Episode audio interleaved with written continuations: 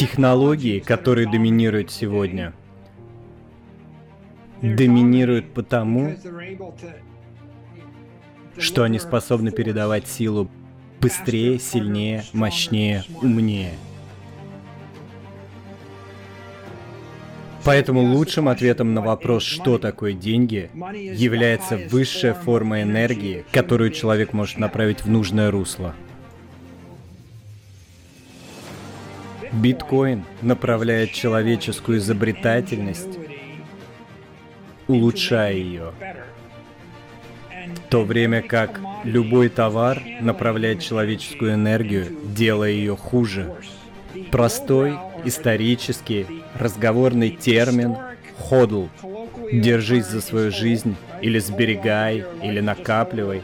А изящный термин – прими биткоин в качестве резервного сберегательного актива.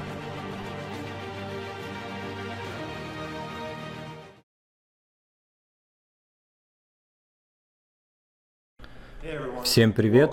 Добро пожаловать в первый эпизод шоу «Что такое деньги?». Я ведущий Роберт Бридлов, и сегодня наша задача – стремление к истине.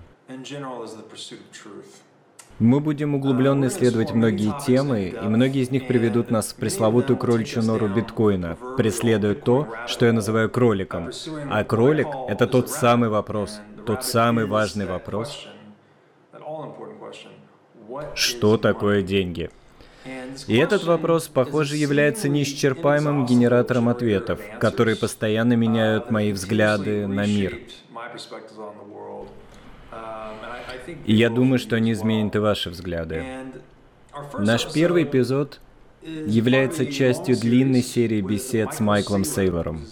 Он является генеральным директором компании MicroStrategy. Майкл – последний и, возможно, самый большой сторонник биткоина в его борьбе за правду и свободу в мире.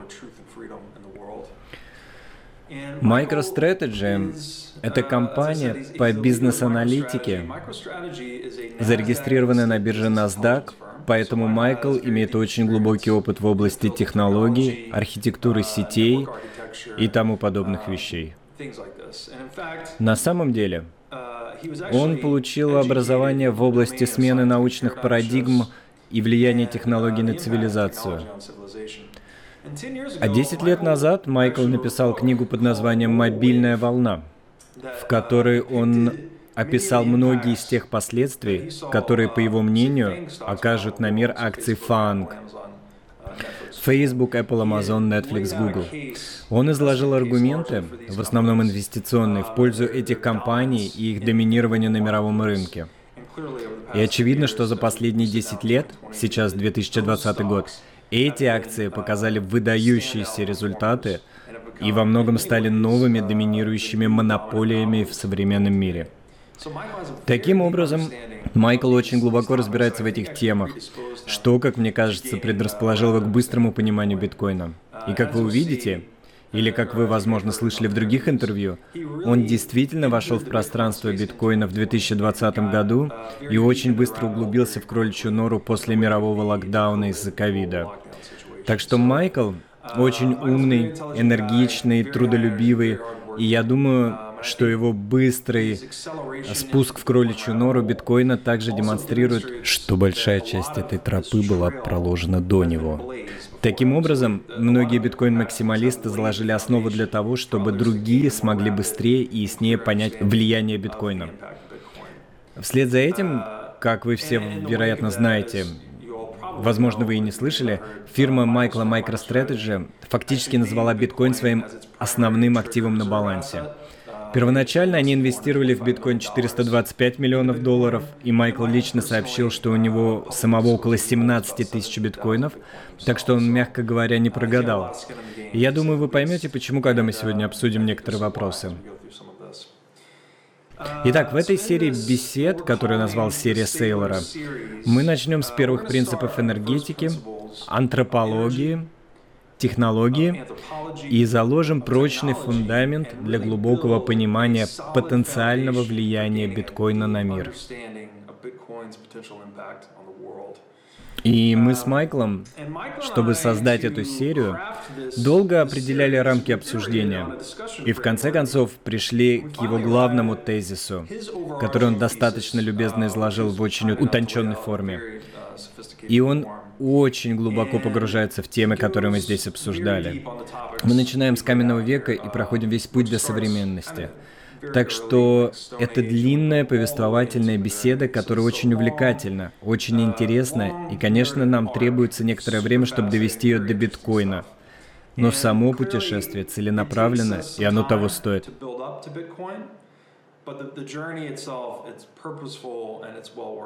Поэтому мы разделили сам контент на главы и подглавы с таймстемпами, которые мы разбили на несколько эпизодов.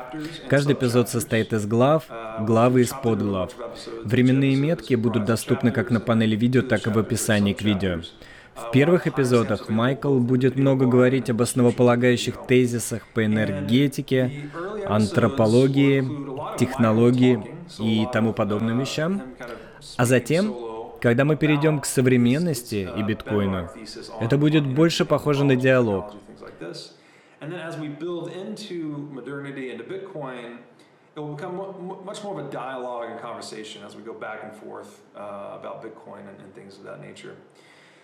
я понимаю, что это очень длинная беседа, но я уверяю вас, что, что вы найдете его глубоко значимым. У меня у самого временами бежали мурашки по коже, были различные прозрения, которые я испытал, обсуждая все это, и которые я изложу в некоторых вступлениях к эпизодам. Но контент просто бомба. Майкл очень умен, и он приводит очень весомые аргументы в пользу биткоина и того, как сильно он изменит мир. Так что я обещаю вам, что вы найдете Несмотря на время, которое это может занять у вас, вы найдете это чрезвычайно интеллектуально удовлетворительным, возможно, даже философски удовлетворительным. Мы очень глубоко затронем многие темы. Так что я надеюсь, что вам понравится. Я твердо верю, что понимание, которое вы получите в результате, действительно изменит ваше мировоззрение. Так что если вам интересен именно такой контент, и вы действительно заинтересованы в том, чтобы углубиться и добраться до истины, я думаю, что сегодня вы находитесь в правильном месте. Итак, давайте перейдем к первому эпизоду серии Сейлора. Погнали! Майкл Сейлор, спасибо, что присоединились ко мне. Рад быть здесь, Роберт. Спасибо за приглашение. Для человека, который руководит компанией MicroStrategy, вы, возможно, только что реализовали самую блестящую макроэкономическую стратегию, которая когда-либо существовала. Что вы чувствуете?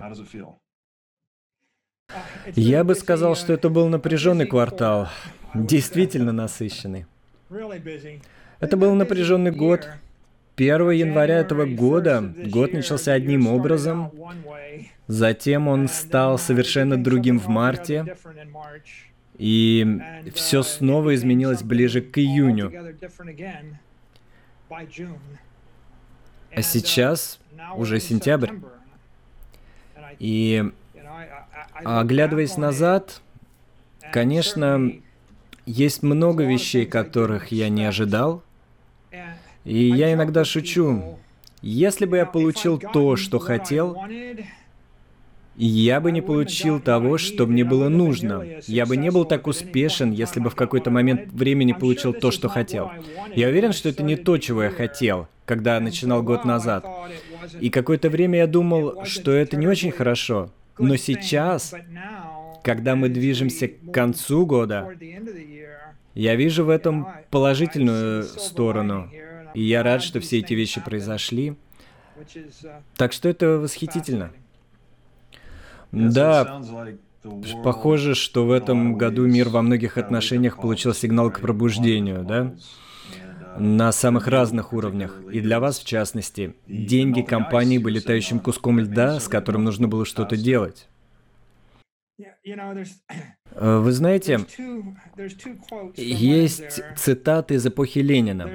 Есть Цитата Троцкого. Вы можете не интересоваться войной, но тогда война заинтересуется вами. И в этом году мы начали одну войну с ковидом, а другую войну с валютой. И таким образом мы оказались как бы в двух войнах, в двух измерениях. А еще есть цитата Ленина. Есть десятилетия, когда ничего не происходит, и недели, когда происходит десятилетие. И этот год был таким и в том, и в другом смысле.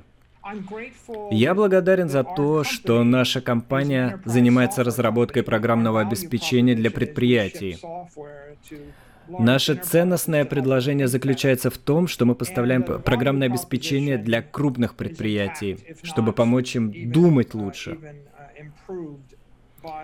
И ценностное предложение сохранилось, даже улучшилось благодаря всем изменениям, произошедшим в этом году.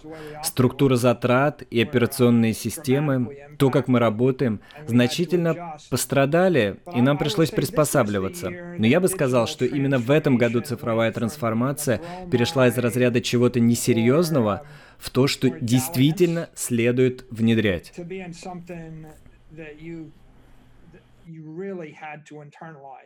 Это был год, когда цифровая трансформация действительно изменила саму нашу суть.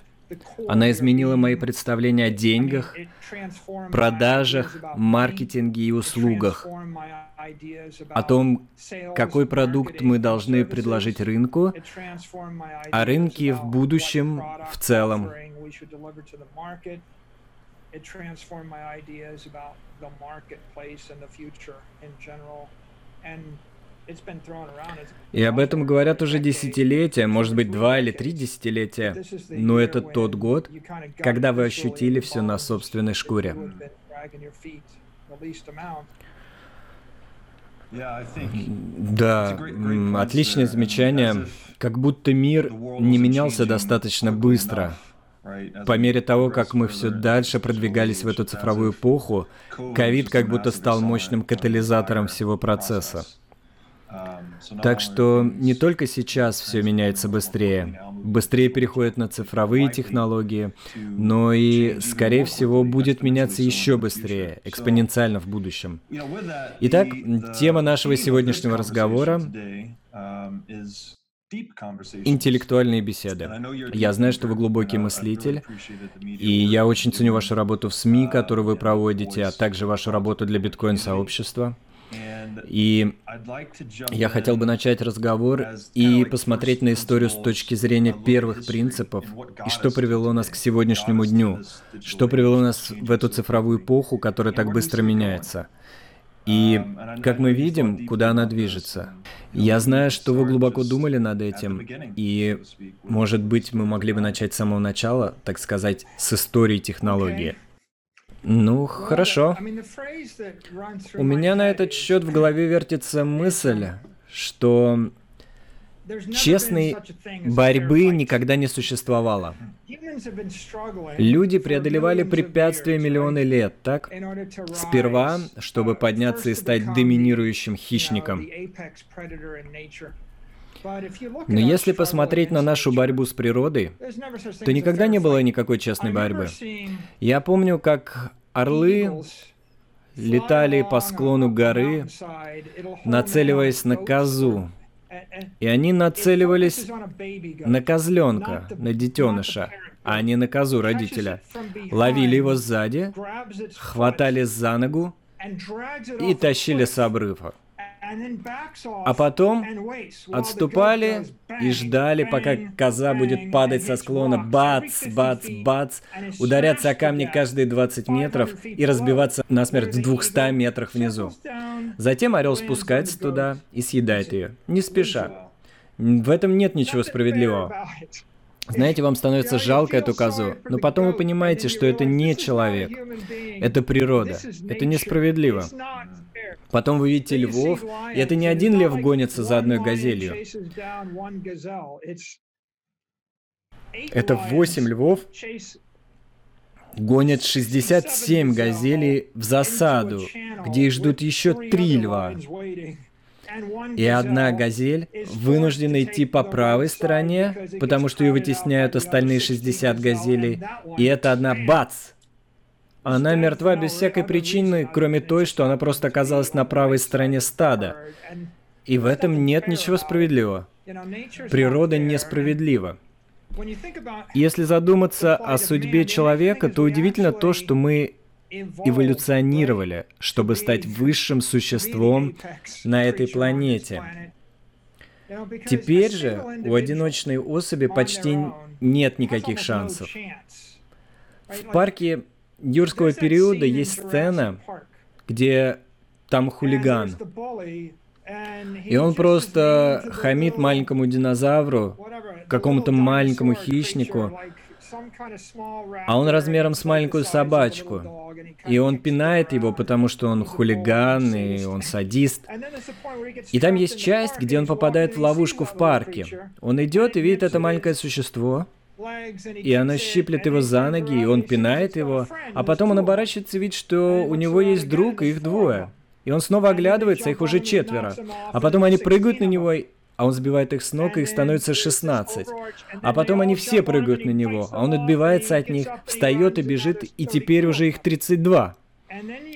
Эм, человек, современный американец, который живет в своем мире торговых центров, машин, кондиционированных домов, запертых дверей, 911 и полицейских, которым можно позвонить. Он чувствует себя в безопасности. Они смотрят на природу через зоопарк. Они смотрят через решетку и вот это природа. Или она на картинах, и все это так романтично, да? У них нет взгляда на такую природу, когда их 64 динозавра и ужасающее осознание того, что этот парень точно мертв. Он ходячий мертвец, он умрет. Он ничего не может сделать, неважно, есть ли у него базука, неважно, есть ли у него пулемет. Это не имеет никакого значения, он умрет. В какой-то момент, в ближайшие 48 часов, он заснет, и они его съедят. И таково человеческое состояние. Поэтому, когда вы думаете о том, что было 3 миллиона лет назад, первый вопрос, как мы вообще сюда попали? Совершенно очевидно, что при таких обстоятельствах, если ты один, ты мертв. Вам нужно, чтобы кто-то прикрывал вам спину. И мое сердце принадлежит Адаму и Еве, где бы они ни были. Вам нужны были двое, трое, четверо. Вам нужно было племя. Вам нужен был кто-то, чтобы смотреть, потому что когда вы заснете, что-то съест вас. Посмотрите, как охотится стая волков. Тот, кто убивает, он не нападает спереди. Ты не сможешь отбиться от него. Это будет асимметричная атака с тыла, пока вы спите. И поэтому важность того, что люди используют свои мозги и думают, невероятно важна. И вы начинаете думать о том, как нам выжить в, в этой враждебной вселенной. Мы должны понять, как мы можем стать жестче, умнее, быстрее и сильнее. И это приводит нас к началу человечества. Так что если оглянусь на технологии каменного века, и вы спросите, как мы вообще вышли из этой невероятной ужасающей битвы, Просто существуют ключевые технологии, которые хороши настолько, что вы сразу оцениваете их преимущества. Одна из них — огонь. А еще метательные снаряды. А вот еще гидравлика. Мы могли бы поговорить о многом другом, но я предлагаю начать с огня. Огонь — это как главная энергетическая сеть человеческой расы. Все началось для нас с направления энергии. Огонь — это цепная реакция, используя которую мы, мы высвобождаем скрытую энергию в материи. Мы преобразуем материю в энергию. Это как наполненный солнечный свет, который мы высвобождаем, да? Да, хранящий солнечный свет. Вы тот самый человек, и вы хотите возвыситься над тиграми, стаями волков, другими существами и змеями в джунглях. Как вы собираетесь это сделать? Вам придется подключиться к энергии и направить ее в нужное русло. Вот почему Прометей занимает такое невероятное мифическое место. Прометей и огонь это как Сатоши и биткоин. Биткоин — это огонь. Это огонь в киберпространстве. И большинство людей не осознают этого, но у него есть предшественники, так? Огонь появился первым, и если подумать, что это значит, а большинство людей не задумываются об этом, он всегда был. Если вы человек, что вы можете делать с огнем? Ну, вы можете начать с разведения костра, чтобы не замерзнуть до смерти. Довольно полезно. Огонь отпугнет животных, поэтому я развожу костер, я могу спать около него, и я не замерзну. Я также могу развести его вокруг лагеря, и, возможно, змея, которая могла бы проскользнуть и съесть меня, уползет. Я могу отпугивать насекомых и отгонять их дымом. Это полезно. Я могу охотиться, используя огонь. Я могу разжечь огонь. Я могу разжечь костер, и он будет отпугивать хищников. А если я умный, то я буду отгонять хищников в сторону обрыва. Я буду ждать, пока они упадут с обрыва, спущусь вниз и найду животное, которое сломало себе шею. Ты когда-нибудь дрался с лошадью? Или с бегемотом? Или со слоном? Ничем хорошим это не может закончиться. Идея героического рукопашного боя – отличная идея в кино. В реальности это ужасная идея. Если бы вы вернулись на миллион лет назад, вы бы обнаружили, что ваш пра-пра-пра-пра-прадедушка считал вас чертовски глупым, чтобы драться в рукопашную с чем-либо или кем-либо. Поэтому я охочусь с огнем, и я готовлю на огне. Многие биологи и палеотеоретики приводят очень убедительные аргументы в пользу того, что человеческая анатомия развивалась благодаря тому, что мы освоили огонь. А когда вы что-то готовите, вы это предварительно перевариваете.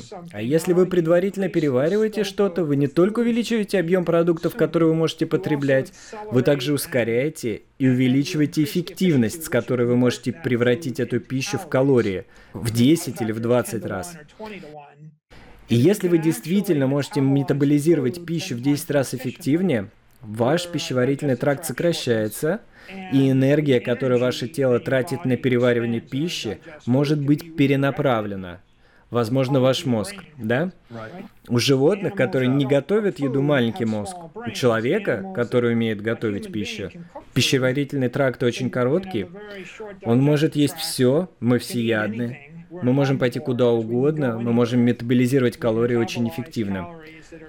Нам требуется всего 10 или 15 минут в день, чтобы получить все необходимые нам калории. Есть животные, которым приходится спастись целый день, чтобы получить необходимые калории. Поэтому огонь очень важен для этого. Он очень важен для зрения. Вы направляете огонь, и вы можете осветить пещеру, лагерь, палатку. Вы можете осветить все, что угодно. А с видением приходит и общение.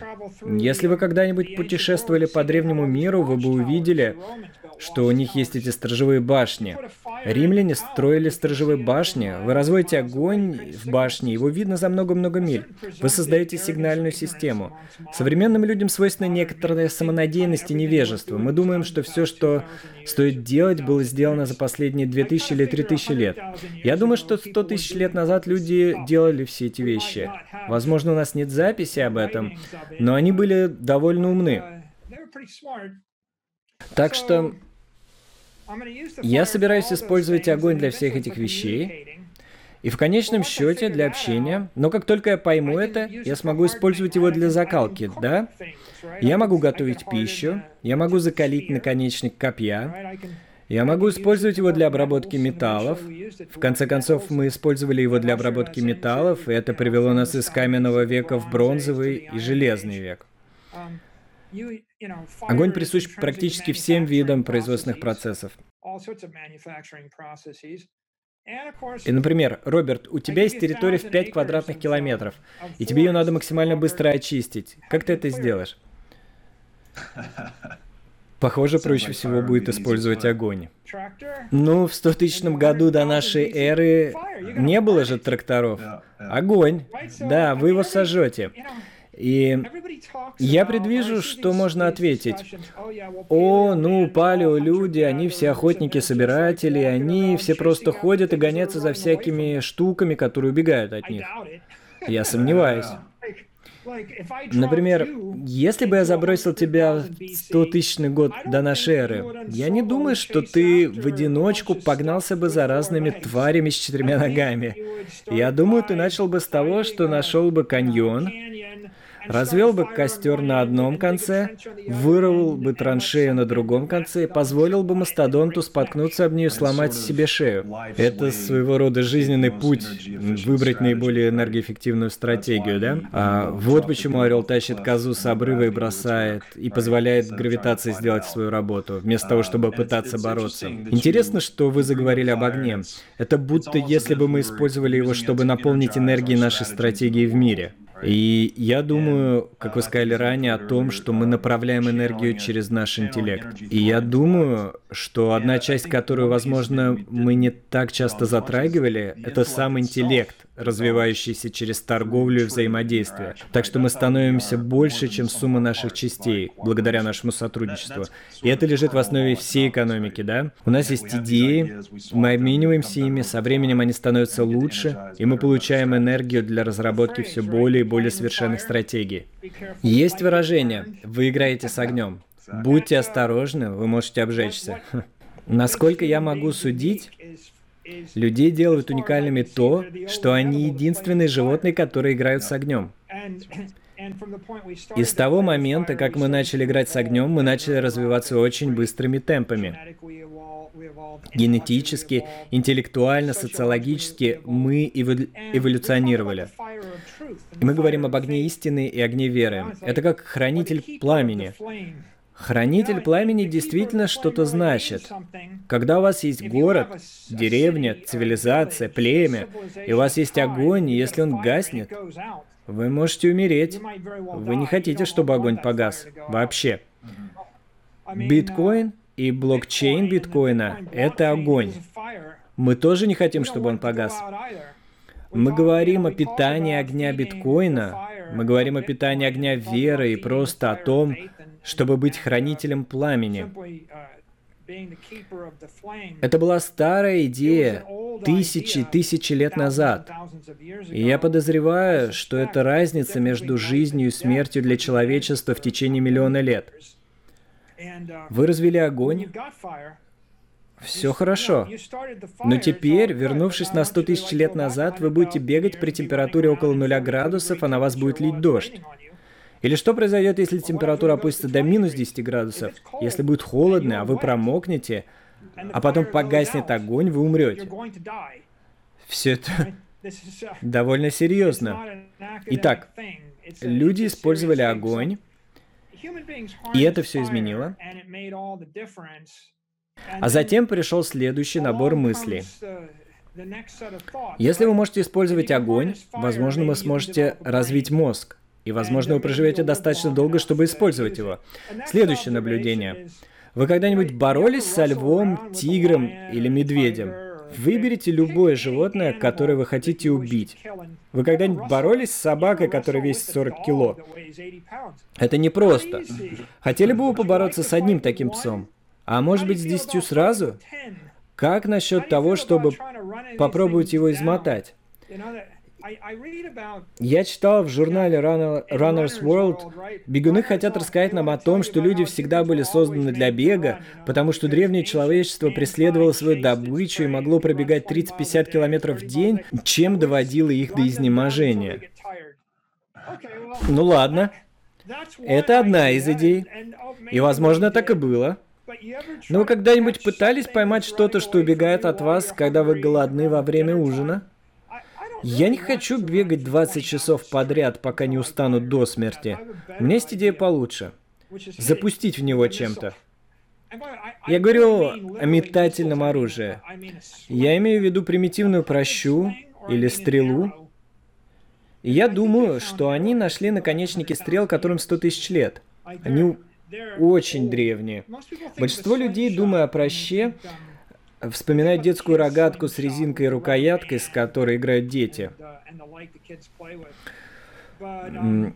Это больше похоже на прощу Давида и Голиафа, да? Да, если вы изучите римскую историю, вернетесь на тысячи лет назад до Рима, у них были пращники. Балиарские острова, например, такие как Кибица, они были очень известны своими прощами. Если вы почитаете о них, то в древних текстах будет сказано, что уроженцев Балиарских островов воспитывали с трех лет. Прежде чем они научились говорить, их учили управлять прощой. Стропа длиной около 2-3 метров, она сделана из животного волокна. И вы знаете, вы не бросаете бейсбольный мяч. Если я увеличу рычаг на конце, если плечо будет 4 метра длиной, это уже серьезно как хлыст. Так что эти стропы дают среднему человеку эквивалент плеча длиной 3 метра.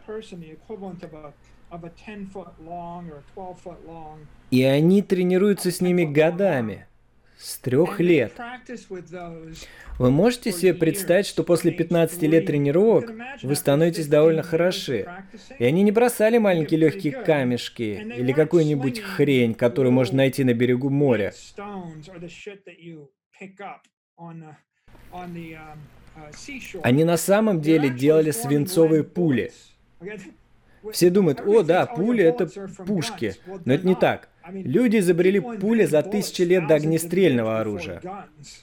Пистолеты были просто последней идеей, идеей, когда пули соединились с порохом. Свинцовые пули появились, вероятно, за 10 тысяч лет до нашей эры. А может быть и больше, может быть за 100 тысяч лет до нашей эры. Это простая идея, если бы от нее зависела ваша жизнь, вы бы ее поняли. А разгадка заключается в том, что вы получаете очень плотную пулю, засовываете ее в прощу, вы когда-нибудь видели хорошего питчера? Хороший питчер может точно бросить мяч на 30 метров плюс-минус 10 сантиметров. Может ли хороший питчер попасть вам в голову, если вы стоите там? А теперь представьте, что кто-то подает свинцовую пулю размером 2-3 сантиметра с расстояния 50 метров, которая может попасть вам в голову каждый раз. Потому что считается, что римляне могли это делать. А теперь подумайте. И вот насколько все плохо, верно? Мы поговорим об этом чуть позже, но для примера эти парни могли стоять на расстоянии 100-200 метров, и с расстояния 200 метров они могли попасть животному в голову или другому человеку в голову. То есть это не имело значения, попали ли они вам в голову. Если они попали вам в туловище, то они раздробят вам ребра, и органам придет конец. Есть даже истории. Ливий, когда он пишет о Второй Пунической войне, он пишет о римских пращниках. И они метали так много этих штук, что они практически ломали все кости галлов под их доспехами. Они носят кожаные доспехи, у них сломаны ребра. А если на них нет кожаных доспехов, они получают удар, как при попадании пули в шлем. Можно словить сотрясение. Это никогда не был честный бой. Попробуйте взять свое копье длиной 3 метра и вступить в честный бой с волком или стаей волков. Нет. С медведем? Нет. Человечества бы не было, если бы мы охотились или защищались, используя копья, или используя эти мечи и дубины в ближнем бою. Все это очень романтично и хорошо снимается в голливудских фильмах. В гладиаторском бою, например, потому что у вас есть два противника, которые находятся в одном кадре. Но если вернуться на миллион лет назад, то противники никогда не ходились в одном кадре. Если вы зашли так далеко и были человеком, вы овладели искусством смерти, которое прилетает сверху. То есть, убивая на расстоянии. То есть, человек убивал на расстоянии, никто не знал, что ты там был. Это не современное изобретение. Вы бы не только отошли на 50 или 100 метров, вы бы встали, и, кстати, вы бы встали на вершине холма, где на вас работает гравитация. Это дает вам больше радиус действия. Вы бы вернулись. Если бы ты был действительно умным, Роберт, если бы я сказал тебе, что на равнине есть куча каких-то суще... существ, и любой из них может съесть или растоптать тебя, Разве ты не хотел бы встать на 10 метров выше, чем они, чтобы они не могли до тебя добраться? Встать на 10 метров выше, подождать, пока они подойдут, выстрелить в них из прощи или из лука со стрелами. Если ты промахнешься, что будет, если ты промахнешься? Зарядить оружие и попробовать снова? Сколько у тебя шансов? Пока не кончится пуля. А что будет, если ты выйдешь на равнину со своим прекрасным копьем и мечом, со всеми своими приятелями и сразишься с ними? Есть риск того, что тебя убьют. Вы не вывезете. Я думаю, что это очень интересно, и это также подчеркивает еще одно отличие от животных. Еще одно наше отличие от животных. Я знаю, что люди — одни из немногих животных, которые полагаются на страту зрения как на основное чувство. Я думаю, что это люди и хищные птицы. И это также связано с нашей ловкостью, так? Наша способность обращаться и манипулировать луком, стрелами, прощами, всеми этими видами метательного оружия. Это просто подчеркивает разницу между нами и всеми остальными. И эти две вещи также тесно связаны с речью, мышлением и другими орудиями трудя. Так что я думаю, что это очень интересно. Если подумать об идее метательного оружия, мне нужны мои глаза, мой мозг, мне нужно установить зону поражения. Кстати, я забыл еще одно наблюдение. Это то, что 500 тысяч лет назад, если вы хотите что-то убить, вы находитесь на ветру от этого, солнце у вас за спиной, вы над ним, и у вас есть, скажем, камень. И, наверное, у вас есть шанс. Ну, если ты действительно хочешь жить, ты пойдешь и найдешь такое место. Ты скажешь, в этот момент солнце будет у меня за спиной, господствующие ветры будут дуть мне в лицо, я буду на высоте 10 метров, здесь есть тропинка, но знаете что, я перекрою ее, потому что я не хочу, чтобы медведь подбежал и съел меня, когда я начну стрелять. Потом у меня есть сотни камней, и это все еще не честная борьба. Есть только два типа людей. Есть тип, который понял это, это ваши бабушки и дедушки. И есть тип, который был немного небрежен, думая об этом, и они умерли. Их больше нет. Все это заставляет вспомнить Сунь Цзы, автора искусства войны. Я перефразирую, но он сказал, местность – самый важный аспект любого сражения. Это почти как умный генерал идет в бой, зная, что он победит, основываясь на всех этих приготовлениях, которые вы описываете, да? Солнце у вас за спиной, ветер у вас за спиной, высоко на холме, под прикрытием, много камней. Технологии, которые доминируют сегодня – доминируют потому, что они способны передавать силу быстрее, надежнее, мощнее, умнее. Если вы собираетесь доминировать, как вы обеспечите силу быстрее, надежнее, мощнее, умнее? И я могу привести сотню примеров из истории. И все они... Э, вы склонны видеть такие вещи, Потому что если у вещи есть характеристика, что ее можно сделать быстрее, надежнее, мощнее, умнее, в ней есть что-то привлекательное. Вот почему цифровое золото в тысячи раз лучше золота. Потому что у вас есть все эти измерения для работы.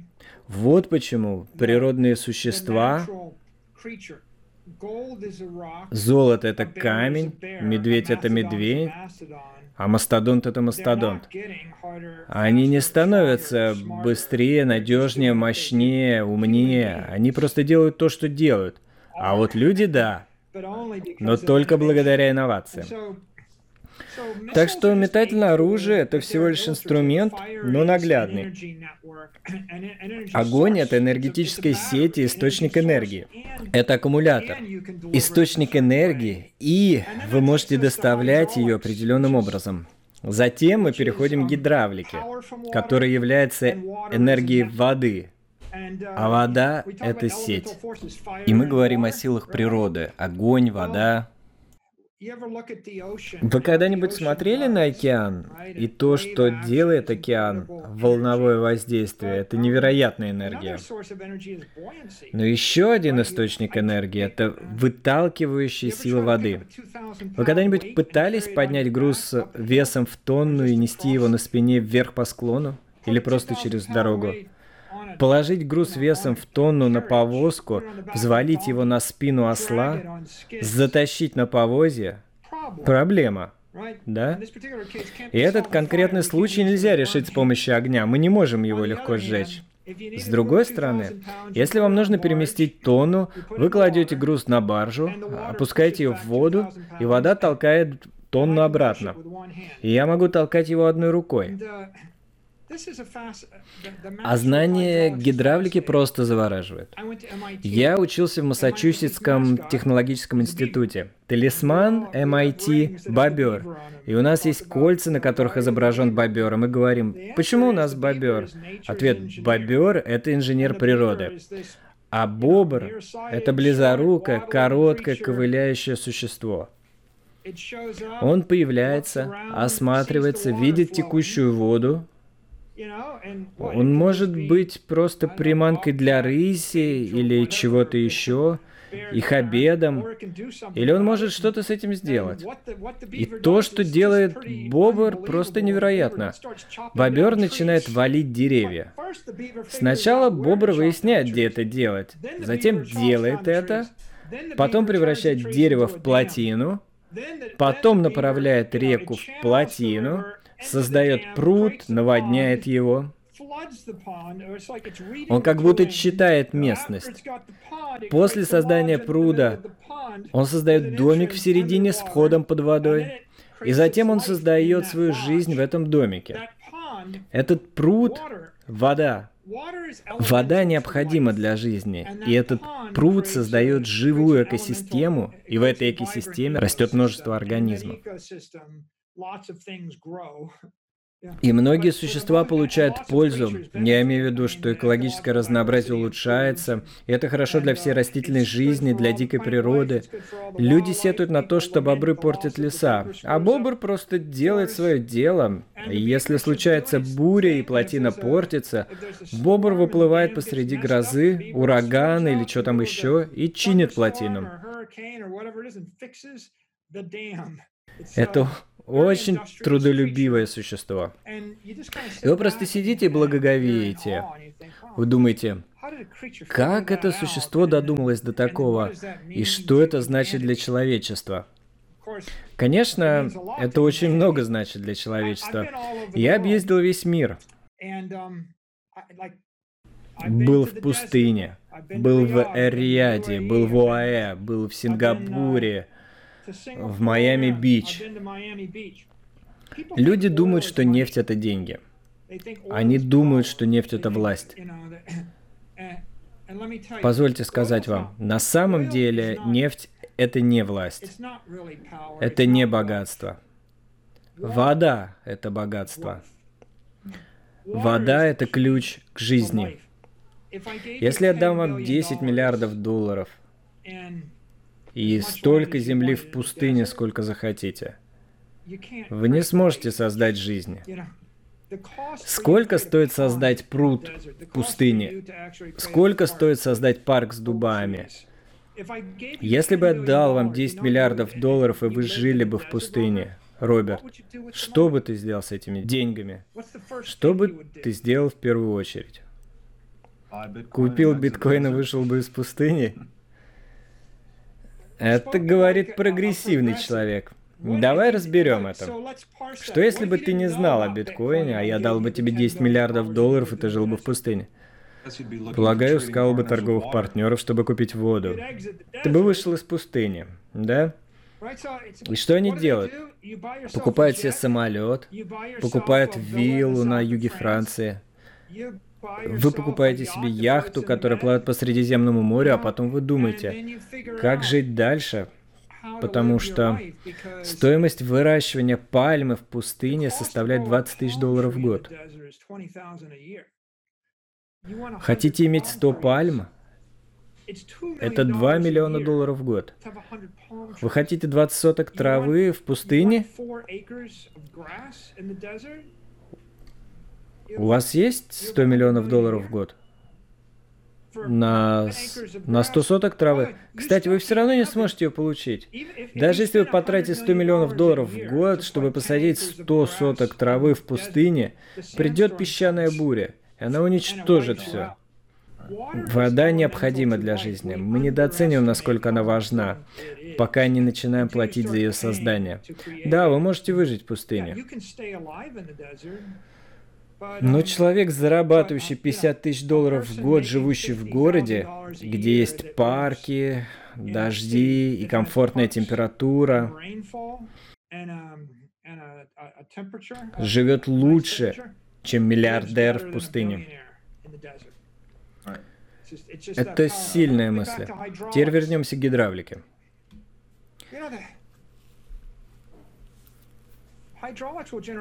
Гидравлика будет генерировать энергию, верно? Я могу использовать текущую воду, стекающую с холма, и создать турбину. Затем я могу создать мельницу. Уже интересно.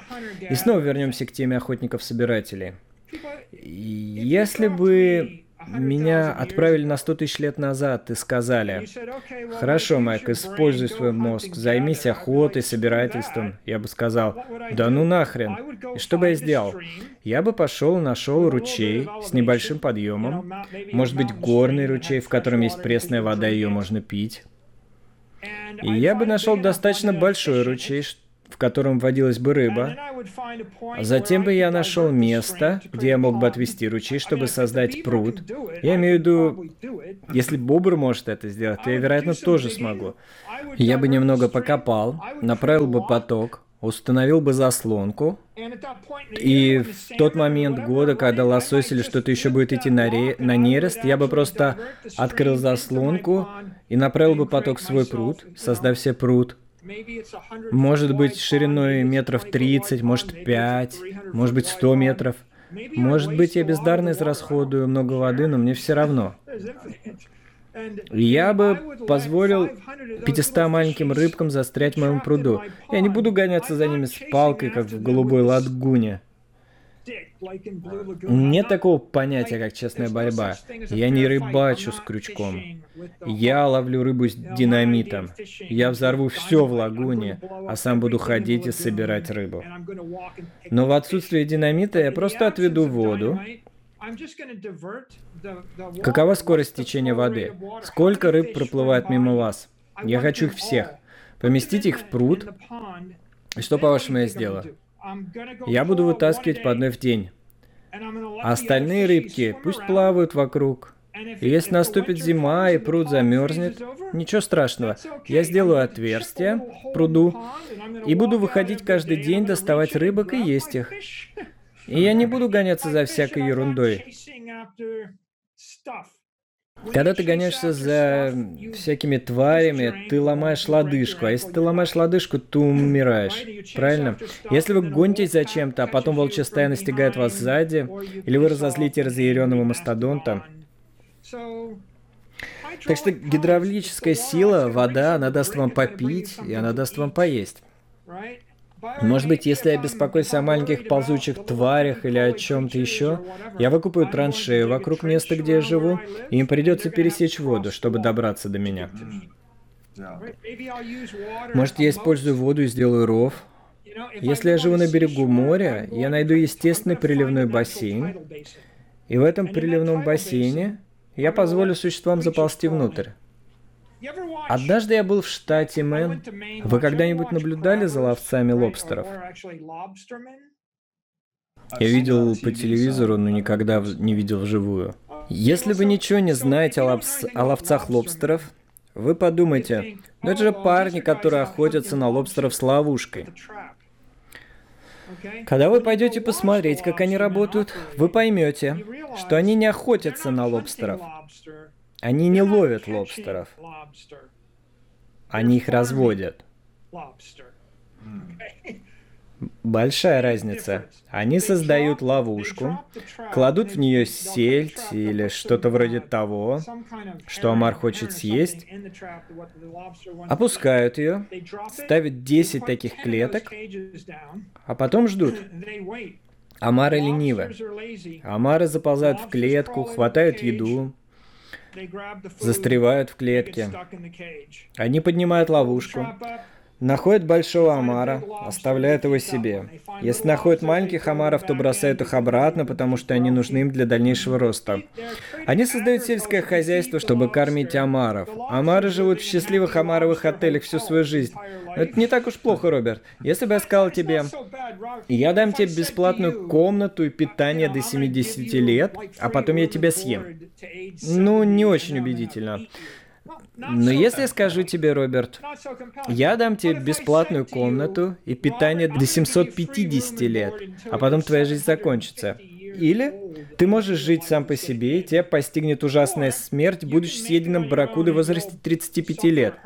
Ты можешь подумать, что это не так уж и плохо жить в своем отеле для омаров в 10 раз дольше, чем ты живешь в природе.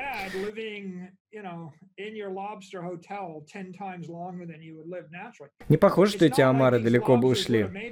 Им это нравится, это домашние омары.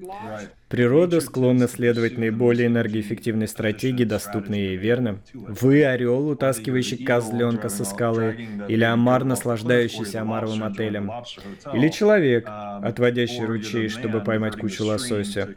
У вас есть тенденция стремиться сделать как можно меньше, но достичь как можно большего, верно? Такова природа продуктивности как таковой. Я направляю энергию. Да, и не тратишь ее впустую в процессе, направляешь ее как можно эффективнее и полезнее. Пирамиды были построены за 2000 лет до Клеопатры и Цезаря. Как они затащили туда камни?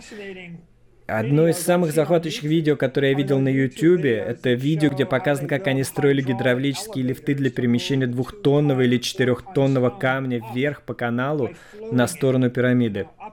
И я полностью верю, что именно так они и работали. Они действительно использовали гидравлику для строительства пирамид. В этом есть большой смысл. Вообще-то я этого не видел. Я видел только, как они катятся по бревнам. Как они использовали гидравлику. У тебя есть э, трубка с водой. Если я положу на дно трубки что-то, что легче воды, прикреплю поплавок, например, я положу камень с поплавком, или, может быть, вы возьмете шкуру животного, надуете ее воздухом, она будет подниматься по трубке и выскочит. Итак, трубка должна быть способна оставаться целостной. Я не смогу сделать трубку длиной 300 метров, но я могу сделать ее длиной 5 метров. Это похоже на то, как работает шлюз в канале. Я захожу в шлюз, закрываю ворота, затопляю шлюз, он поднимает баржу, я открываю другой шлюз и продолжаю путь. Так что представьте себе серию шлюзов, которые я использую, чтобы переместить 100 тысяч тонн камня с помощью воды. Да, очень интересно. Я думаю, что именно так это и было сделано.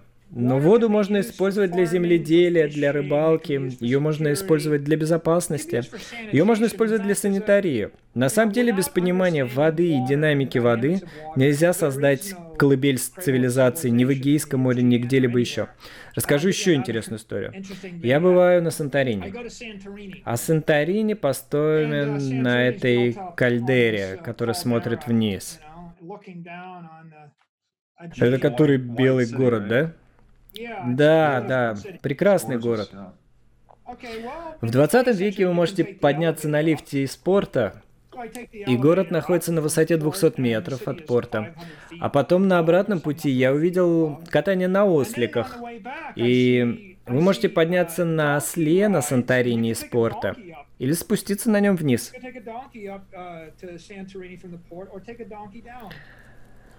Вообще, мне нравится спортивный образ жизни, и я подумал, ну я не поеду на осле вниз, просто пройдусь пешком. И я решил, ну в чем проблема, могу пройтись пешком, я же не слабак, чтобы ехать на лифте. И я начинаю спускаться по этим ступенькам, и ступеньки не очень крутые. Как думаешь, что я вижу, когда спускаюсь по ослиным ступенькам? Сюрпризы, которые оставили ослы? Как думаешь, много его там? Возможно, больше, чем вы бы хотели. Река? Река ослиных экскрементов. Имей в виду, три-четыре туристических осла, катающих случайных туристов. Река из ослиных экскрементов. И ты вряд ли сможешь избежать их. Ты скачешь туда-сюда. И тут мой мозг начинает работать, и я начинаю думать, «М, а что будет, если ослов будет в сто раз больше? И что будет, если они будут идти через город? И что случится, если ничего не получится? Как все это убрать?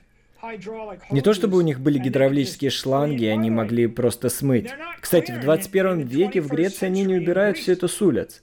Это река слиного дерьма. Ну то есть они не придумали, как очистить ее 3000 лет спустя. Так что давайте вернемся на 3000 лет назад и проведем мысленный эксперимент. Каково это жить в городе, используя силу животных для перемещения вещей? То еще местечко было. Ужасно. Ну еще антисанитария. Представьте, мухи повсюду, тиф, микробы. А когда станет сухо, и эта дрянь высохнет и разнесется по воздуху, вы будете дышать ею, чувствовать ее запах. Это будет просто ужасно.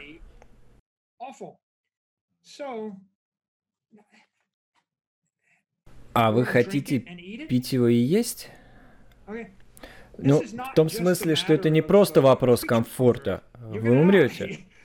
Вы не можете собрать вместе кучу человеческих существ, если не решите проблему санитарии. И именно тогда меня осенило. Не зря все улицы на Миконосе такие узкие, что по ним не проедет ни лошадь, ни телега.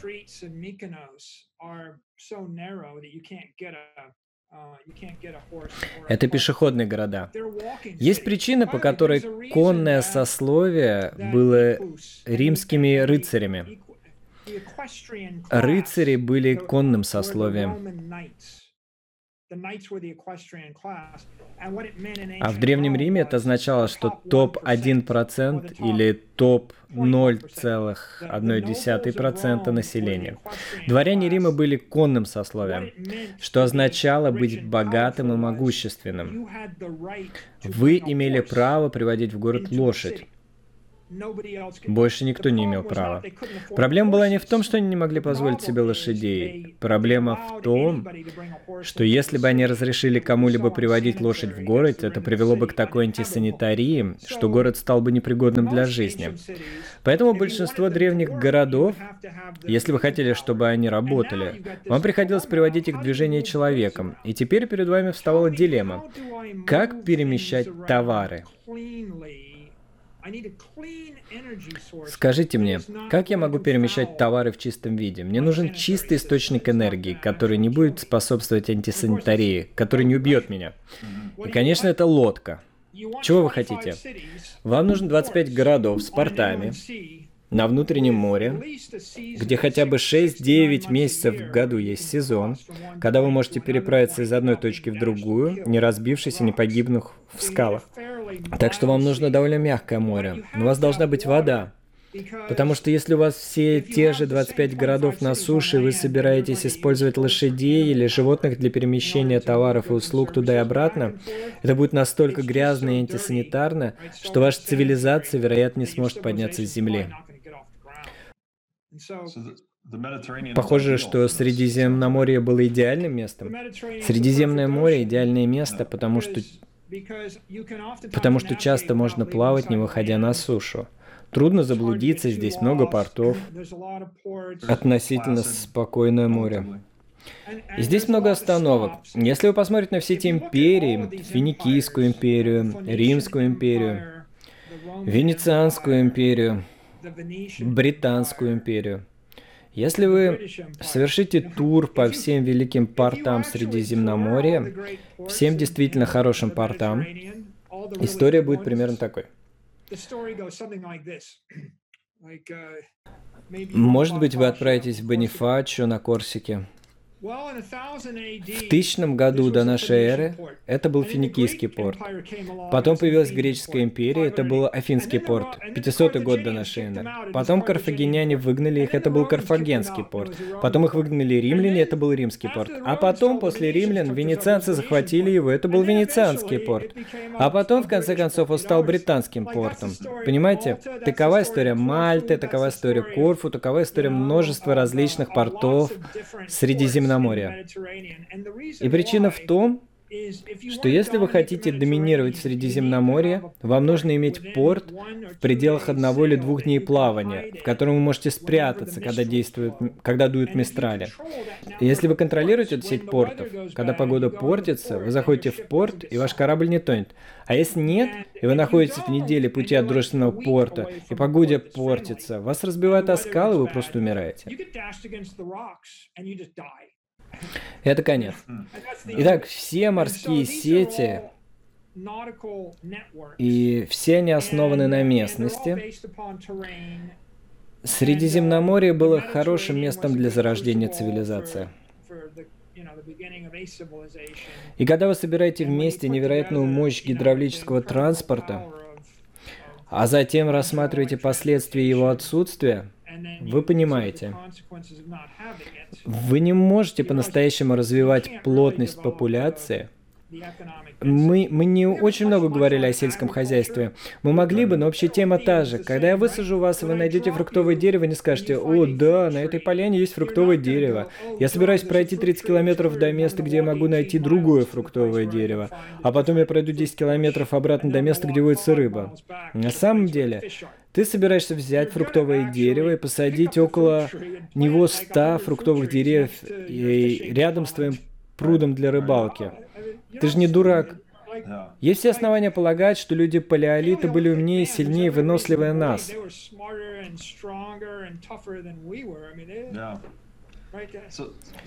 Мне кажется, что великолепен тот факт, что все эти изобретения вели к увеличению энергетической плотности.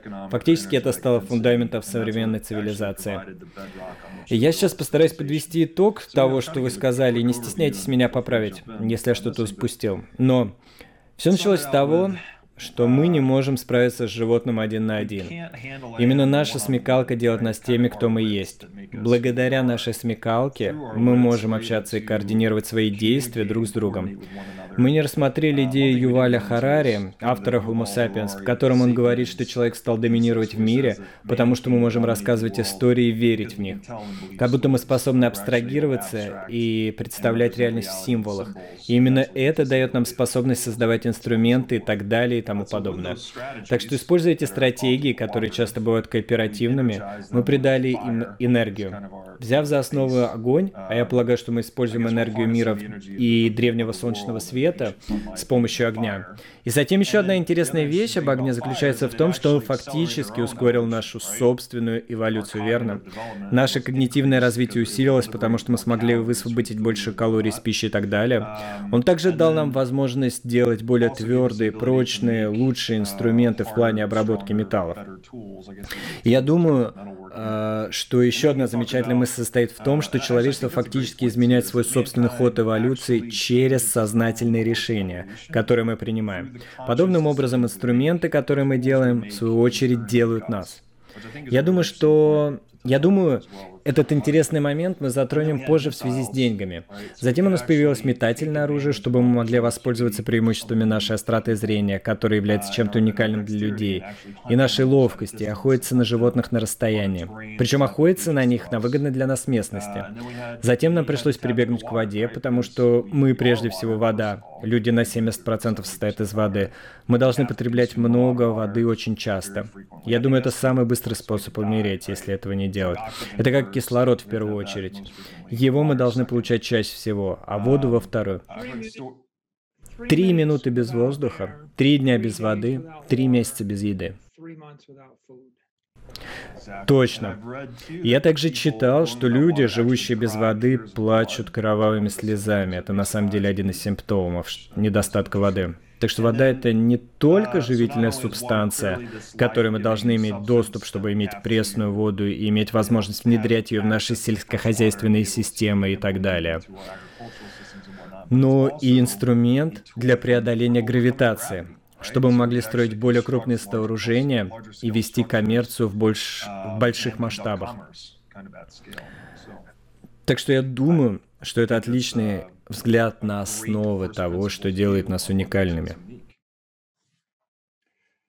И мы должны все это сделать, чтобы перейти в железный век. Если вы досмотрели до этого места, то вы можете поддержать канал лайком, подпиской или донатом.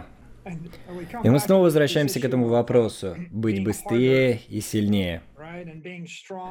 Мы используем огонь и начинаем обрабатывать металлы. Переходим к бронзовому веку, а затем к железному. И я думаю, что Римская империя является отличной моделью того, как люди взаимодействуют с технологиями и как они взаимодействуют с конкурентным миром и становятся одновременно антихрупкими и становятся быстрее, сильнее, мощнее и умнее.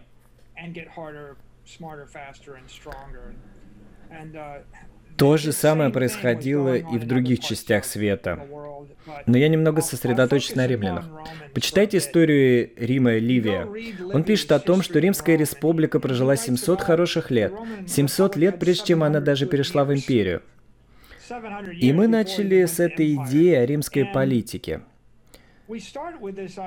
А, вы слышали фразу «берегитесь мартовских идов» в Юлии Цезаре? Многие считают, что это связано с тем, что кто-то убьет Цезаря. Но на самом деле это относится к тому факту, что в течение 700 лет римляне собирались вместе 15 марта и проводили выборы каждый год. Римляне были самыми организованными из всех цивилизаций, которые мы можем найти в древнем мире. И именно так они стали доминировать. Они были просто организованы. Одной из форм их организации является, и в этом есть своя прелесть, они проводят выборы каждый год 15 марта. Они назначают двух консулов и всех остальных исполнителей. Затем консулы проводят около двух недель религиозных церемоний.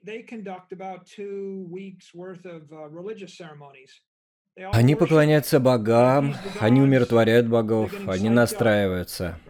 Они напоминают себе, что они уникальны, они празднуют. Одновременно они собирают армию. Они тренируют армию. С 15 марта по 1 мая, 6 недель. За эти шесть недель они организуются, празднуют, радуются, ждут хорошего предзнаменования, и они действительно готовятся. А затем 1 мая начинается сезон кампаний. Каждый, кто хоть что-то знает о Европе и Средиземноморье, знает, что 1 мая погода становится хорошей. Проблема до 1 мая – дождь, шторм. Если вы отправляетесь в море или пересекаете местность до этого времени, то если вас не настигает холод, вас настигнет шторм, или ваш корабль утонет, или еще что-нибудь. В конечном итоге, за всю историю этих войн больше людей умирает от естественных причин, чем от пуль противника.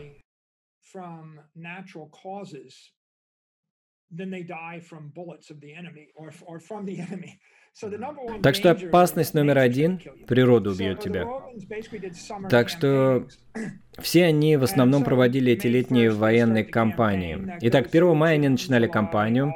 Это продолжается в течение июня, июля, августа, сентября. Все хорошие месяцы. Если они все еще борются с кем-то, то, возможно, в, в октябре они сворачиваются. К ноябрю они переходят на зимнее положение. Ноябрь, декабрь, январь. Ну, может быть, ноябрь они еще активны, но точно декабрь, январь, февраль — это зима. Они ничего не делают, потому что стихия представляет собой гораздо большую угрозу, чем враг. Если вы знаете что-нибудь о Средиземноморье, то значит вы понимаете, что не можете плавать по Средиземному морю зимой. Даже в наше время никто не захочет заниматься яхтингом зимой. Это просто некомфортно, бывают штормы, погода очень неопределенная. Так что все это время они отдыхают, восстанавливают силы, перегруппировываются, занимаются политикой, да чем угодно. Они обсуждают друг с другом, кто наиболее подходящий на какую роль. Тот парень уже давно на ногах, этот сбился с шага, а вот этот новичок, ты поддерживаешь меня, я поддержу тебя. Они работают над этим консенсусом еще в Риме и вспоминают, каково это быть римлянином. А потом наступает март, и тогда они решают, кто чем будет заниматься. Ты будешь трибуном, ты будешь консулом, ты будешь губернатором. Давайте создадим администрацию. И они постоянно сменяют друг друга. И они уходят, и они делают это снова. Если они посылают самых лучших и самых умных, а парень получает стрелу в спину, что ж, на следующий год будет другой парень. Сципион Африканский, один из самых известных римских генералов всех времен, пришел к власти в возрасте 20 лет после того, как все его дяди и отец погибли во Второй Пунической войне. Вся его семья была уничтожена, но всегда есть другой римлянин, всегда другой, с самого раннего возраста. И поэтому политическая система имела определенную элегантность, потому что она была привязана к календарю, она была привязана к природе. Это был естественный цикл, и он учитывал потребность людей праздновать успехи друг друга. Я иду в поход, я возвращаюсь, меня чествуют. Это учитывало их потребность иметь общую веру. Вера имеет решающее значение. Если мы не все римляне и не все верим в одно и то же, зачем нам убирать друг за друга? Вера имела значение. Ну и погода имела значение. И вы знаете, люди не понимают, что они делали это каждый год 15 марта, потому что если я скажу вам, что погонь станет хорошей 1 мая, и вам нужна армия, когда вы начнете? Они довольно умны. 700 лет — это римский путь. А потом они также приняли во внимание человеческую мотивацию, а именно, у каждого есть эго. Всем нужна своя очередь. Никто не может захватить всю власть. Так что даже если ты был величайшим полководцем в этом году, ты должен уступить ее кому-то другому в следующем. И до тех пор, пока они продолжают сменять друг друга, если я выйду из второй по могуществу семьи, а ты из самой могущественной семьи, может быть, я поддержу тебя на роль консула, понимая, что в следующем году будет моя очередь. И тогда, возможно, моя семья будет сражаться и умирать за тебя. Потому что у нас есть шанс на славу в следующем году. Но в тот момент, когда ты становишься консулом и говоришь мне, что планируешь сидеть на этом месте следующие 62 года, в этот момент ткань цивилизации начинает разрушаться, потому что равенство, гражданство и чувство, что мы защищаем римский образ жизни, начинает деградировать. Мы просто защищаем чью-то династию. Нахрен их.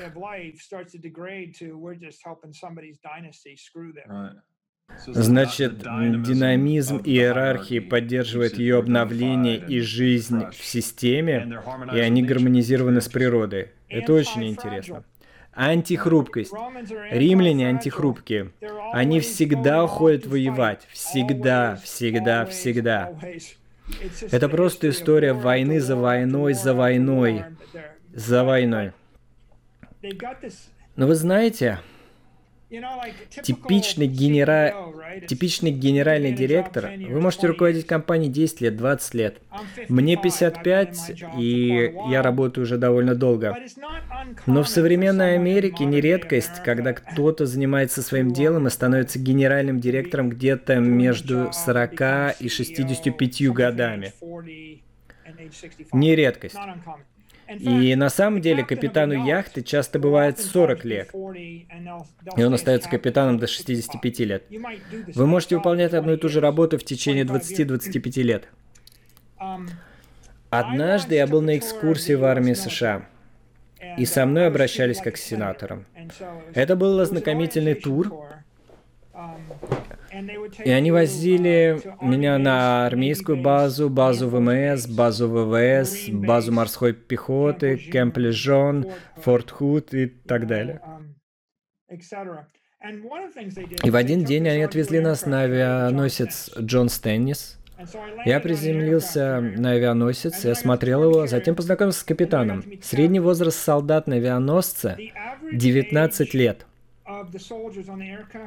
19. Средний возраст. На авианосце 5000 человек, 19.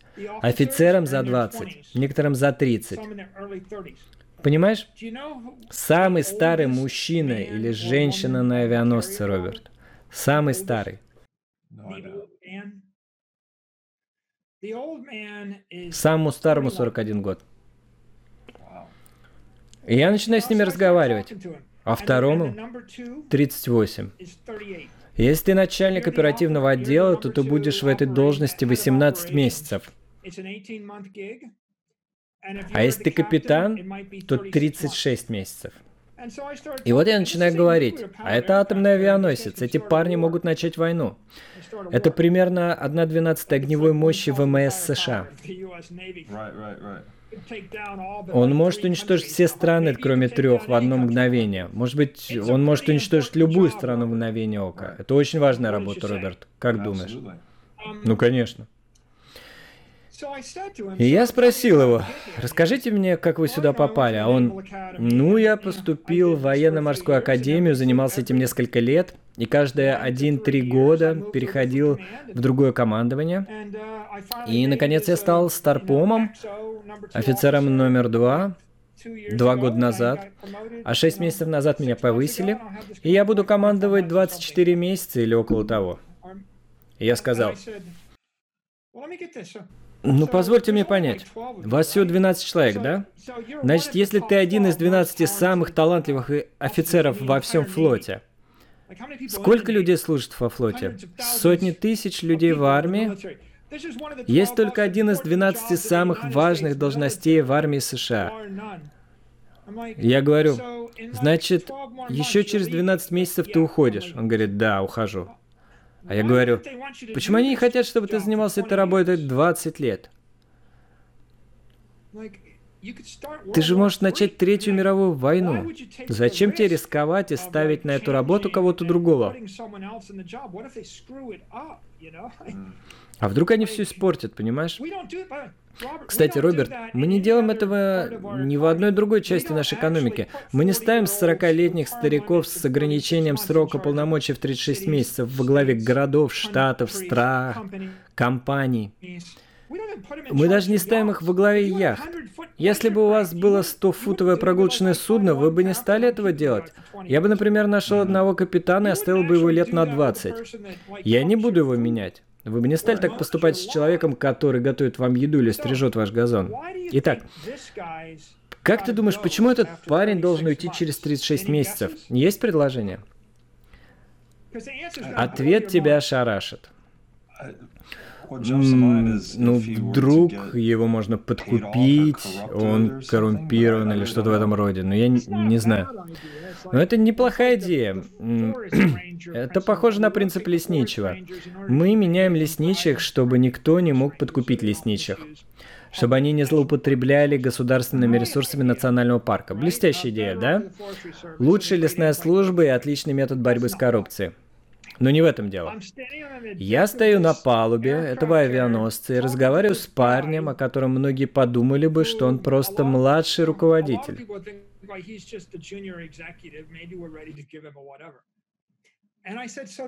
И я сказал, так скажи мне еще раз, почему ты должен оставить эту работу, хотя ты лучший парень на флоте для этого? Ты явно гиперталантлив. Он говорит, Майкл, Каждый год из Академии выходит много действительно очень талантливых людей. И всем нужна своя минута славы.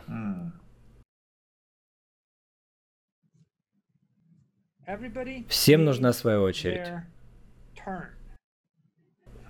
Вы говорите о 20-летнем лейтенанте, выходящем из военно-морской академии.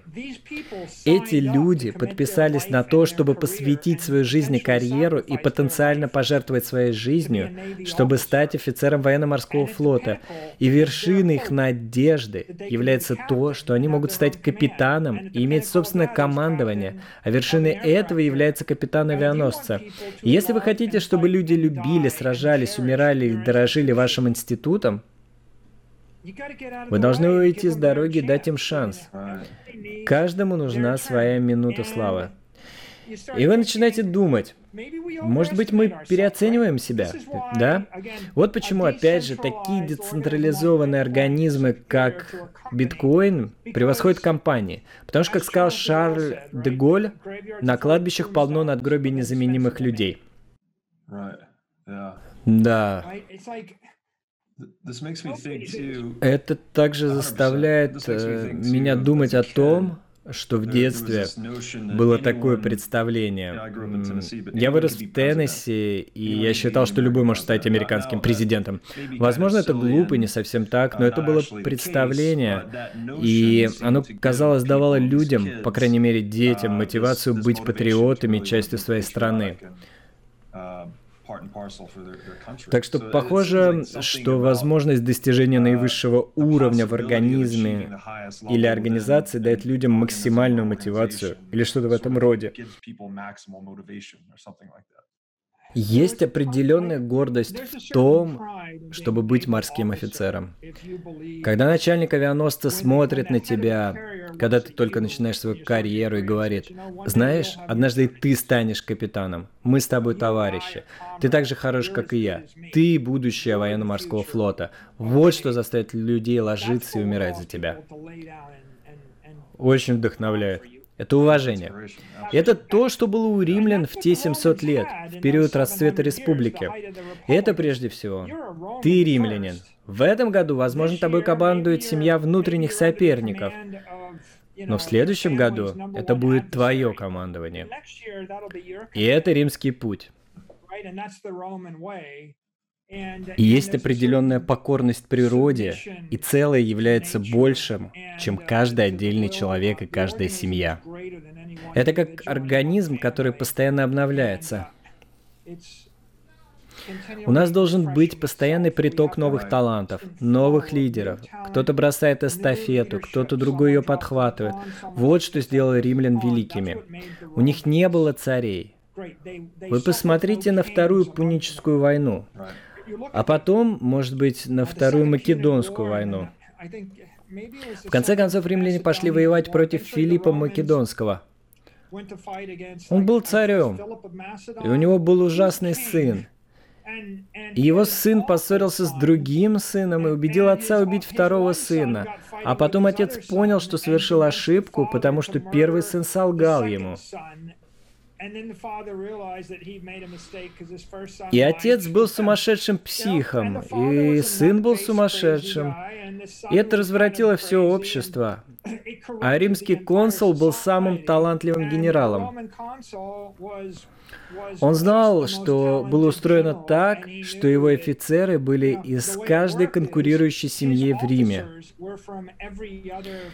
Если этот генерал был ленив, пьян, труслив или глуп, офицерский корпус доносил об этом в Рим и в Сенат.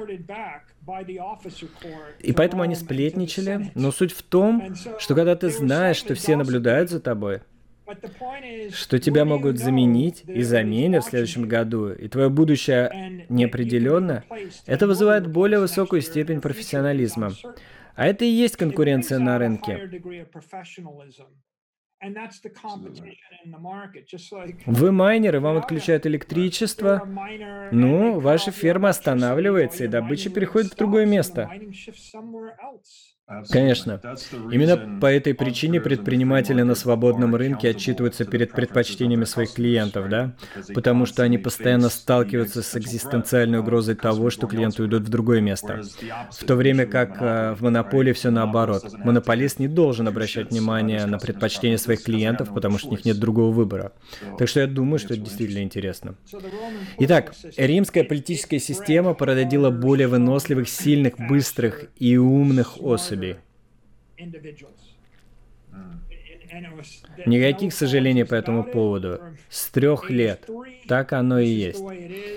И Рим на первом месте, а интересы остальных подчинены. Если подумать, то они начали с этой системы, хорошей системы. Люди забывают об этом. 700 лет как республика. Найди мне другую республику, которая просуществовала 700 лет. Затем у вас есть римская армия, и она рассказывает совсем другую историю. Римская армия возвращает нас к вопросу о том, что никогда не было такой вещи, как честный бой. Римляне сражались нечестно, они бы посмеялись над вами. Римский подход к этому заключался в том, чтобы взять пример с прощой на скале и вывести его на совершенно новый уровень. Римляне производили баллисты, катапульты, Мечи и щиты были одинаковой длины. Каждый солдат делал шаг одинаковой длины. Все было одинаковым.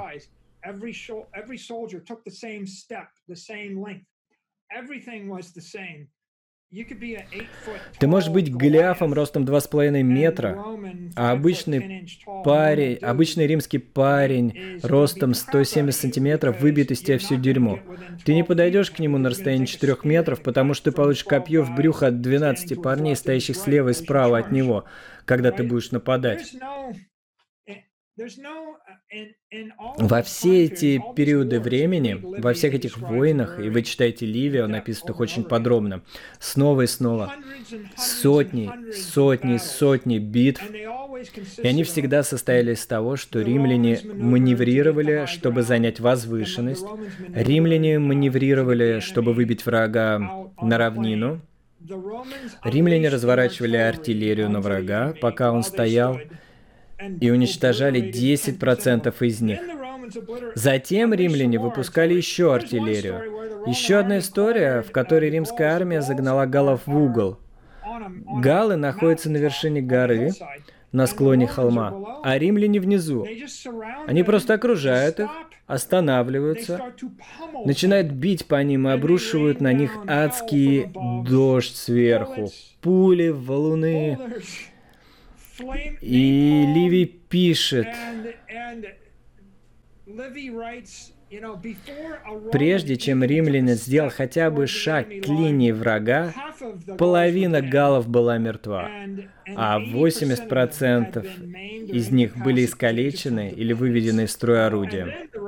И тут римляне начинают продвигаться вперед и что-то делать. Типа представим, что ничего этого не было. Давайте просто сразимся на мечах, да? Так никогда не было. Всегда было по-другому. Найди способ получить преимущество. И, кстати, технология очень важна. У римлян был военно-промышленный комплекс. Есть способ производства, и ты должен сделать это определенным образом. У них был целый язык тела, целая система того, как ты должен действовать. Если вы хотите что-то поучительное, то вот вам история римского флота времен Первой Пунической войны. Карфагеняне доминируют в Средиземноморье, Ли... римляне – сухопутная держава. Римляне ничего не знают о военно-морской мощи, но это много говорит о римской психике и интеллекте. Римляне терпят поражение от карфагенян, потому что карфагеняне контролируют порты, у них есть флот. У римлян нет флота. Однажды поднимается шторм, и шторм загоняет uh, карфагенский корабль в римский порт. Его занесло в порт плохим мистралем. Римляне захватывают его, они разбирают его на части, чтобы выяснить, как карфагеняне делают свои корабли. И это невозможно придумать. Это самая удивительная вещь в истории. Они выясняют, что карфагеняне делают свои корабли из набора многоразовых стандартизированных деталей, и не только все детали стандартизированы. Карфагеняне снабдили каждую деталь инструкцией с указанием места, куда она подходит и номер детали. Римляне разбирают все это, крадут чертеж. Через 9 дней они сделали 150 кораблей. Вы думаете, эти парни валяли дурака? Они не валяли дурака. Это как люди обычно говорят, о, вы знаете, я не буду торопиться, чтобы разобраться в этом. Нет, у войны есть способ. У войны есть способ ускорить вашу активность. Бам! Я проигрываю. Я нахожу корабль. Это ДНК. Это формула корабля. 150 кораблей. Короче говоря, римляне выигрывают Первую Пуническую войну, побеждают карфагенян и становятся мировой, морской державой. Конечно, дело не в том, что римляне все изобрели. Просто римляне украли каждую хорошую идею у каждой цивилизации. У греков, у карфагенян, у всего, у всех э, цивилизаций, которые они сокрушили. И потому что они продержались, мы можем читать их истории. Просто уму непостижимо, что за 500 лет... Кстати, вы думаете, что это карфагеняне придумали? Может быть, они украли это у финикийцев? За 500 лет до нашей эры, если вы хотите выиграть войну, вы не просто делаете корабли. И не просто упорно тренируетесь. И недостаточно просто делать повозки, да? Римские дороги возьмем, например. У римлян были стандартизованные детали, стандартизованная колея для колеса повозки. Каждая римская повозка, катящаяся по дороге, вырезает колеи на дороге. Эта колея должна быть стандартизирована. Вы не можете просто сделать любую повозку. Вы должны сделать ее точно такой же. И для всех тех людей, которым не нравится идея стандартизации, скажу, что в конечном итоге ширина колеи римских повозок стала стандартной шириной железнодорожного полотна в Европе.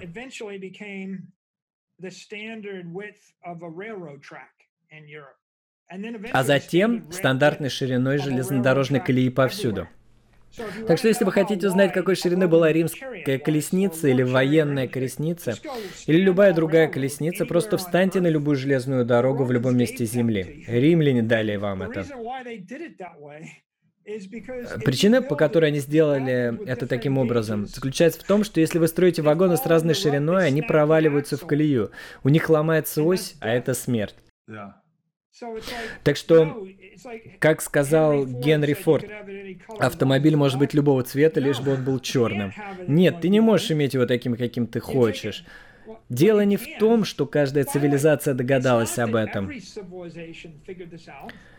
Просто каждая цивилизация, которая наставила на том, чтобы делать это по-другому, с разными свистелками, перделками, была раздавлена насмерть.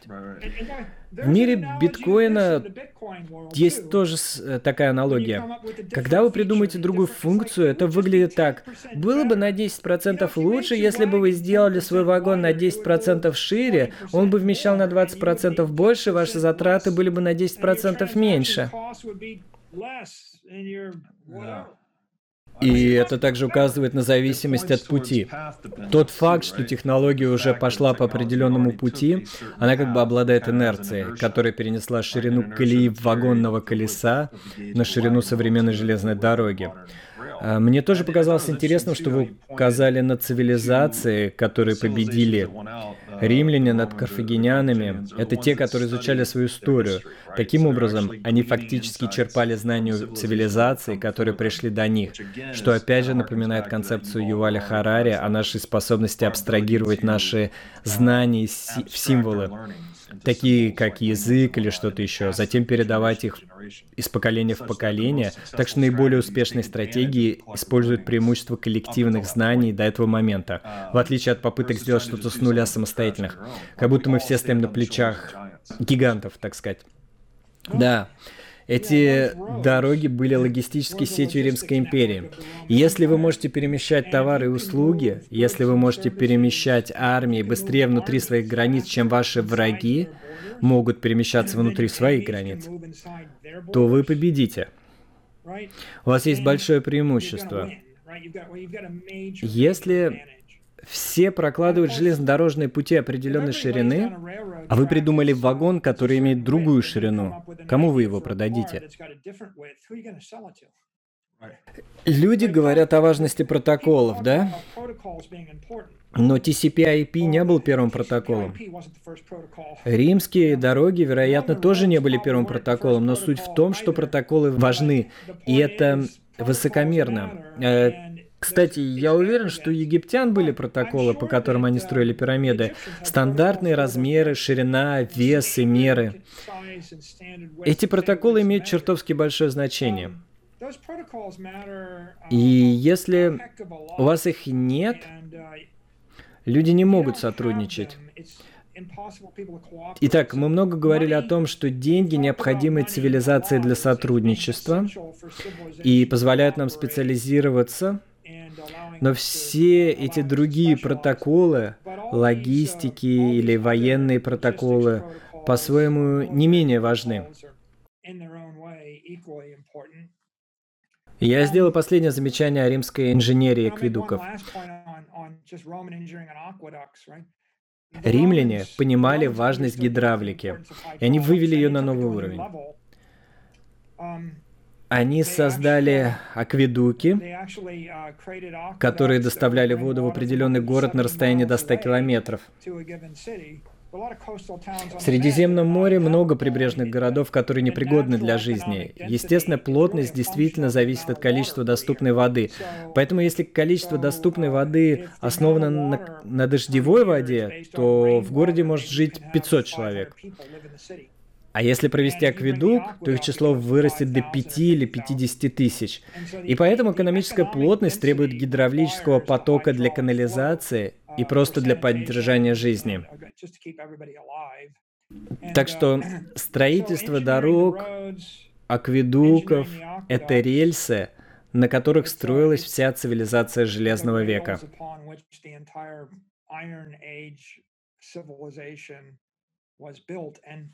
И римляне, если уж на то пошло, они были инженерами.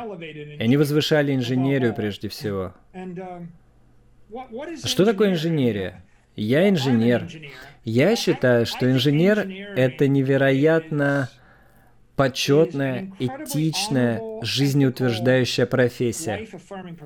Основной кредо инженера — я смотрю на природу, смотрю на обстоятельства, которые меня окружают, использую свой интеллект и все имеющиеся под рукой материалы и технику, чтобы построить лучший мир для всех и для всего, что я люблю.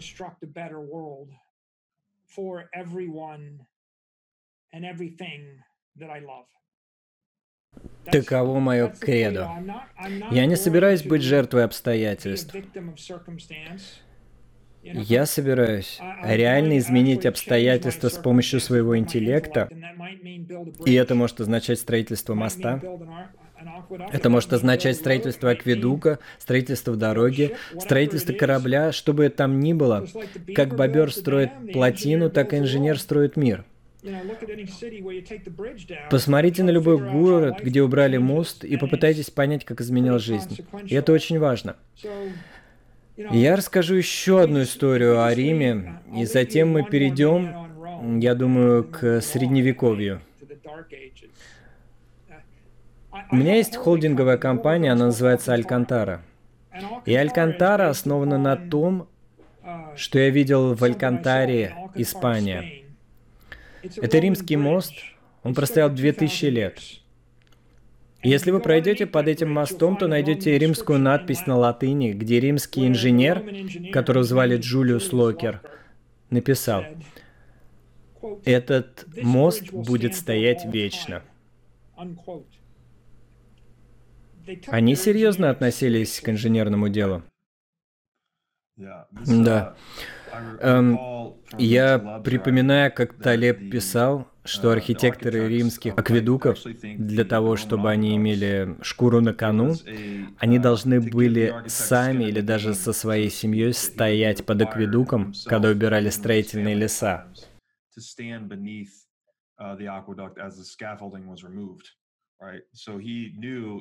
Таким образом, он знал, что на кону стоит его жизнь и, возможно, жизнь его семьи, в случае, если он окажется некомпетентным.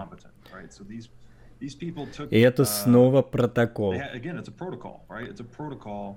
Это протокол и стимул или антистимул к недобросовестной работе для этого uh, архитектора, чтобы он очень серьезно относился к своей профессии. Еще одна вещь, которая приходит на ум. Рим, как зарождающийся, тоже все эти цивилизационные технологии и протоколы, которые мы используем, то, что в конечном счете привело к их падению, был скомпрометирован их денежный протокол. Это было обесценивание монеты. Я думаю, это началось с Нерона и в конечном итоге привело к распаду Восточной Римской империи. И их политические протоколы пошли, э, и их политические протоколы были скомпрометированы. Серия гражданских войн, самая известная война Цезаря, но серия гражданских войн, где политические протоколы нарушились, даже до того, как нарушились денежные протоколы. Э, вы видите, что все они связаны, и в какой-то момент целостность общества нарушилась. И когда они потеряли целостность во всех этих областях, крах политической системы породил крах военной системы. Как сохранить патриотизм в Риме, когда одна римская армия сражается с другой римской армией? Был ли какой-то переломный момент, э, который, как вы помните, привел к тому, что все эти протоколы были скомпрометированы? Ну, около 50-го года до нашей эры все начало рушиться. Um, um, uh, Целая серия войн в молодости Юлия Цезаря, восстание ряда сильных людей и ослабление Римской Республики – the weakening of, um, of the Roman Republic. Талеб, как мне кажется, делает замечательное замечание э, в своих книгах о том, что в Вавилоне за нарушение меры весов полагалась смертная казнь. Или если вы строитель, ваш дом рухнет, погибнет ваша собственная семья. Это, безусловно, тезисы, и они просто напоминают вам, что в обществе, уважающем естественные законы, природа не собирается вас жалеть и не слушает оправданий.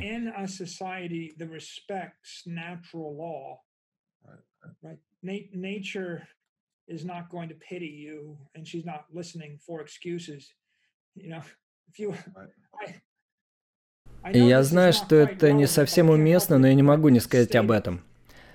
Самый богатый человек в Китае год или два назад проводил летний отпуск на юге Франции.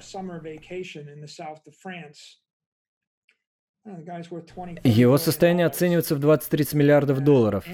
И он решил сделать селфи, встал на скальную стену у каких-то древних руин на юге Франции и пока он делал фото, он поскользнулся, сорвался со стены, упал с высоты 20 метров и разбился насмерть. И опять же, это в некоторой степени символизирует суть.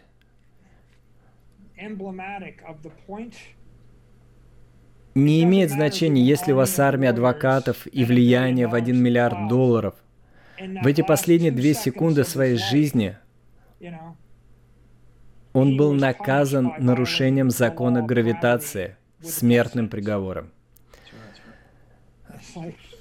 Знаете, гравитации все равно кто ты. Природа, в природе все равно. Самый богатый человек в Китае из миллиарда людей, он был приговорен к немедленной смерти без апелляции за долю секунды, за неосторожность. И когда общество формирует все эти оправдания и отпускает виновных, то это похоже на то, что если вы создадите рынок по принятию оправданий и исков, вы получите много исков и много оправданий.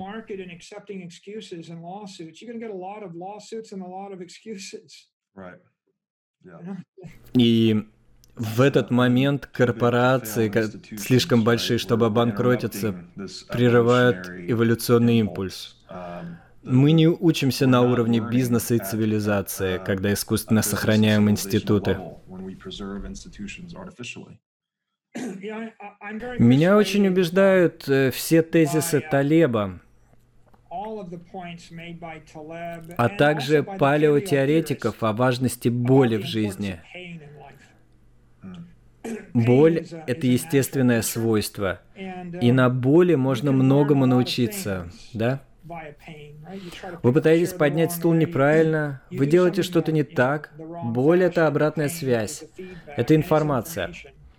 А когда вы пытаетесь перекрыть потоль боли с помощью анестетиков, уколов, стероидов или кортизона, или количественного смягчения, или количественного смягчения, или апелляции, или адвокат, или взятки, или чего бы вы там ни делали, вы избегаете расплаты и по или последствий за свой промах. Попытаться приостановить гравитацию? Ну, удачи вам. Если бы вы могли приостановить гравитацию за миллиард долларов на одну секунду, то сколько бы других неприятностей произошло в мире, пока гравитация была приостановлена для одного парня? Ущерб был в миллион раз хуже. Гравитация — это ключ. Есть веская причина, по которой нельзя нарушать протоколы природы, и мы должны отразить это в естественном праве. Это был бы здравый подход. Это палеотеория. Это теория антихрупкости. Это теория австрийской экономической школы и правильно понятого капитализма, дарвиновской эволюции и естественного равновесия.